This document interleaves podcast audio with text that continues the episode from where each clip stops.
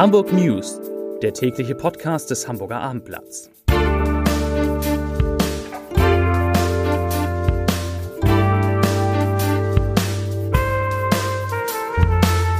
Herzlich willkommen. Mein Name ist Lars Heider und heute geht es um die Corona-Kurve, die auf einmal die Richtung wechselt. Weitere Themen. Die Gespräche über eine Hafenfusion in Hamburg nähern sich dem Ende. Firmen die sich Corona-Hilfen erschlichen haben, fliegen auf und unter den Nummern 110 und 112 ging eine Zeit lang tatsächlich niemand ran. Dazu gleich mehr. Zunächst aber wie immer die Top 3, die drei meistgelesenen Themen und Texte auf abendblatt.de. Auf Platz 3, wie viel Tourismus verträgt St. Peter-Ording? Auf Platz 2, Corona, hunderte Neuinfektionen in Hamburg. Und auf Platz 1, Bus kracht in Barmbek durch Absperrung, Fahrer verletzt. Das waren die Top 3 auf Ihrem Lieblingsportal auf abendblatt.de.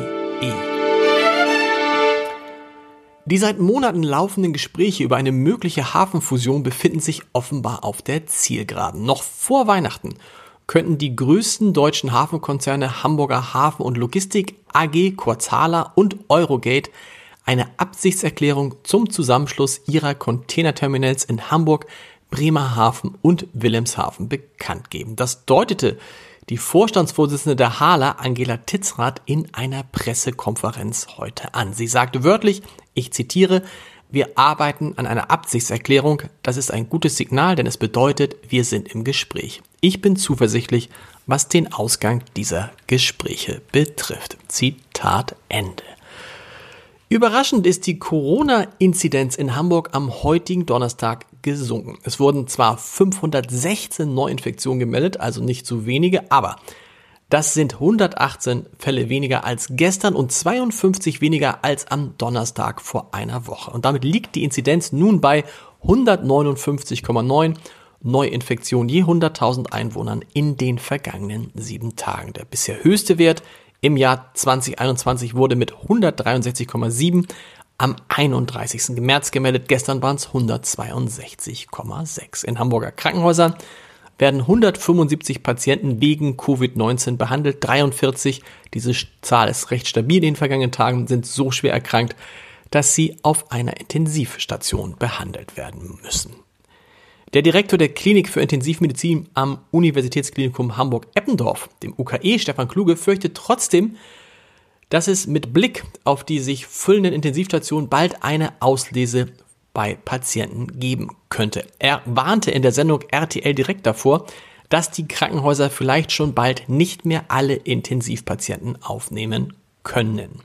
Wörtlich sagte Kluge, ich zitiere, ich habe insofern große Angst davor, dass wir in eine Art auch latente Triage reinkommen, dass wir dann wirklich genau schauen, wen können wir noch in welches Krankenhaus verlegen und wen können wir aufnehmen. Zitat Ende. Hintergrund dieser Sorge ist auch, dass es zwar viele Intensivbetten in Hamburg und Deutschland gibt, aber eben auch deutlich weniger Personal als im vergangenen Jahr.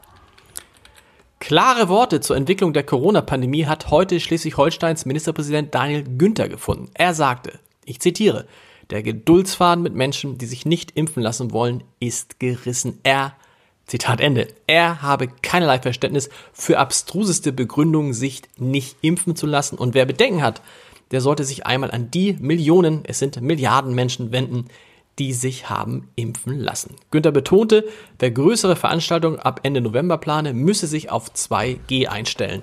Klar sei aber auch, dass die im Freien stattfindenden Weihnachtsmärkte davon nicht betroffen sein werden. Sie könnten wie geplant stattfinden.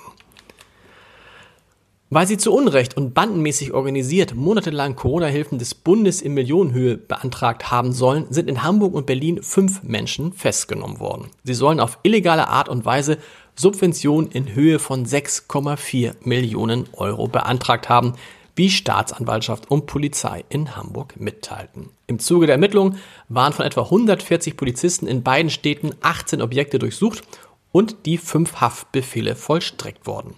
Dabei haben die Ermittler den Angaben zufolge mehr als zehn Kartons mit Unterlagen und eine mittlere zweistellige Anzahl von Mobiltelefonen, Computer und Speicherkarten sichergestellt.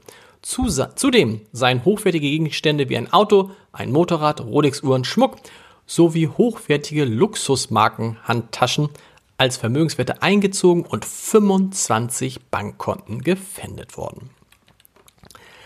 Der Ausfall der Notrufnummern 110 und 112 von Polizei und Feuerwehr, von dem am frühen Donnerstag auch Hamburg betroffen war, ist nach Angaben der Telekom in allen betroffenen Gebieten inzwischen behoben. Wie es dazu kommen konnte, dass man Feuerwehr und Polizei nicht erreichen konnte, ist allerdings noch unklar. In Hamburg war der Notruf laut Feuerwehr gegen 4.30 Uhr im gesamten Stadtgebiet ausgefallen.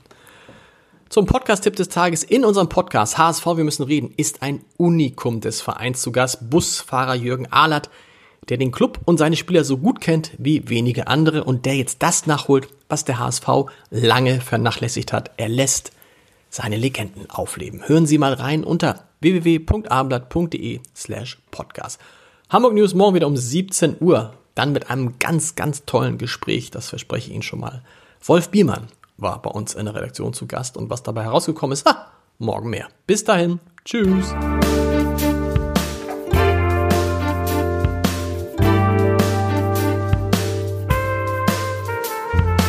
Weitere Podcasts vom Hamburger Abendblatt finden Sie auf abendblatt.de slash podcast.